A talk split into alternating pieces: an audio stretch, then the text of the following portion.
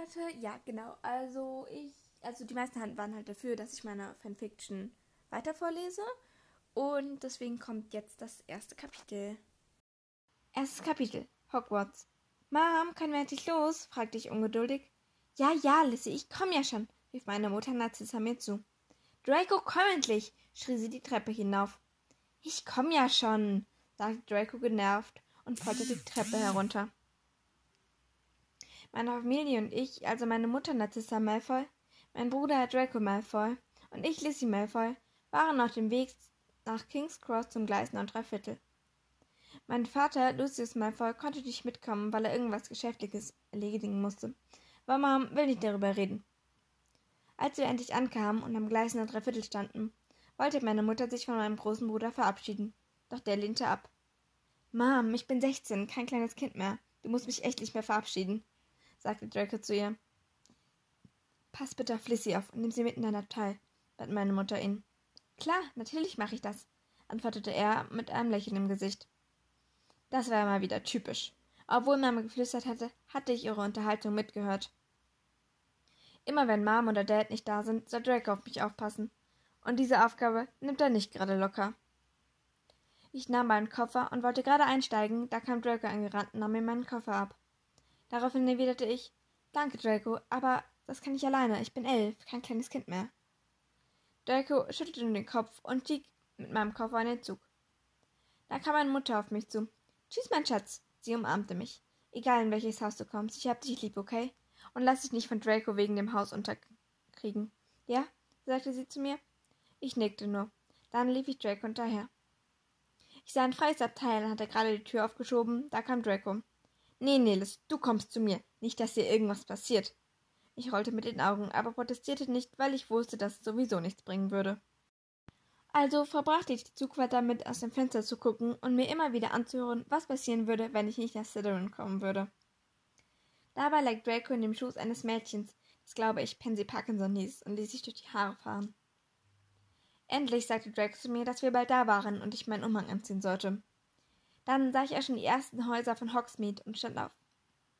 Auch Dracos Freunde machten sich auf den Weg zur Abteiltür. Als sie von Crab geöffnet wurde, wollte ich schnell abhauen, um Draco zu entkommen. Aber daraus wurde nichts, wie immer. Er erwischte mich und rief, Geil, hat sie fest! Und sofort spürte ich eine kräftige Hand, die mich zurückholte. Mom hat gesagt, ich soll auf dich aufpassen, sagte Draco wütend zu mir. Also lauf nicht immer weg. Soll ich auch noch Bodyguards anschaffen? fragte er mich. Ich erwiderte trotzig, habe ich die nicht leider schon? und deutete auf Golds Hand, die mich immer noch festhielt. Geht schon mal vor und wartet nicht auf mich, ich komme danach, sagte Draco zu seinen Freunden und begleitete sie bis zu den Booten. Habt ihr mich verstanden? Sie nickten und schoben mich aus, aus dem Abteil. Wie ich dieses Babysitter-Getue hasse. Bevor ich aber aus dem Zug aussteigen konnte, riss ich mich von Goyle los und versteckte mich unter einer Bank eines freien Abteils. Crab versuchte noch, mich zu erwischen, aber für ihn war ich zu flink. Ich wartete kurz und kroch dann unter der Bank hervor. Ich schlich zu dem Abteil, wo wir gegessen hatten und wo Draco noch drin sein musste.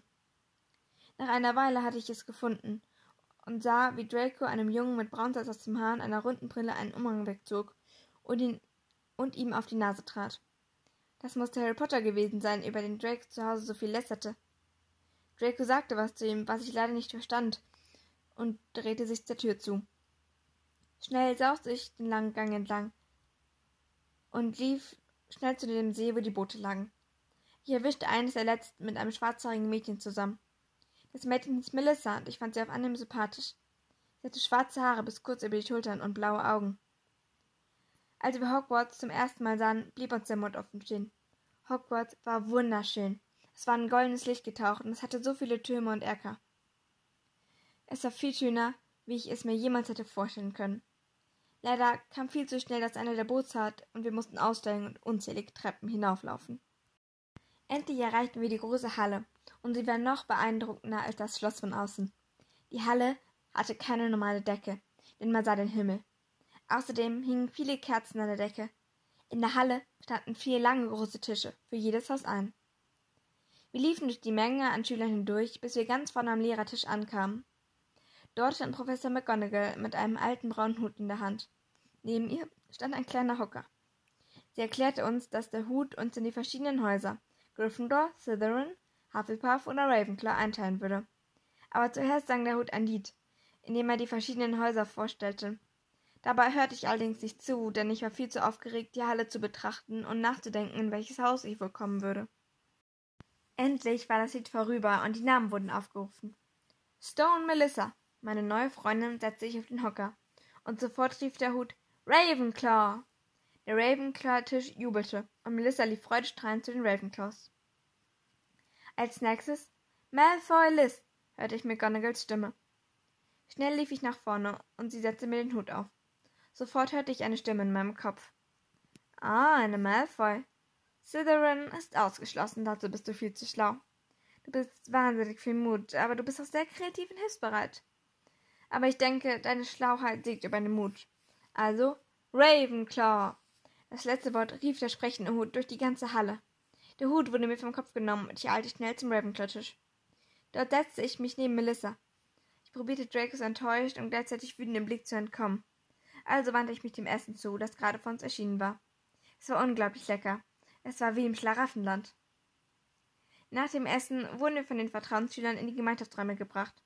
War so müde, dass ich mich nur noch kurz im Gemeinschaftsraum umsah und dann sofort nach oben in den Schlafsaal ging und mich ins Bett legte. Bevor ich einschlief, dachte ich nochmal an die Szene im Zug mit Draco und Harry und was ich morgen von Draco zu hören bekommen würde, weil ich nicht in Slytherin war. Dann schlief ich ein. Ja, genau. Also ich hoffe, ihr habt, also euch hat das Kapitel gefallen und könnt ihr mal gerne eure Meinung dazu in die Kommentare schreiben und ob ich weiter vorlesen soll. Ähm, ja, genau. Und dann kommt am Mittwoch eine Folge wieder, also wo wir normal aufnehmen. Und da kommt auch noch eine Überraschung, von der Sophia auch noch nichts weiß. Also lasst euch überraschen. Und genau. Ciao! Alle genannten Personen und Orte außer Liz Malfoy sind geistliches Eigentum von J.K. Rowling und ich ziehe keinen finanziellen Nutzen aus dieser Aufnahme.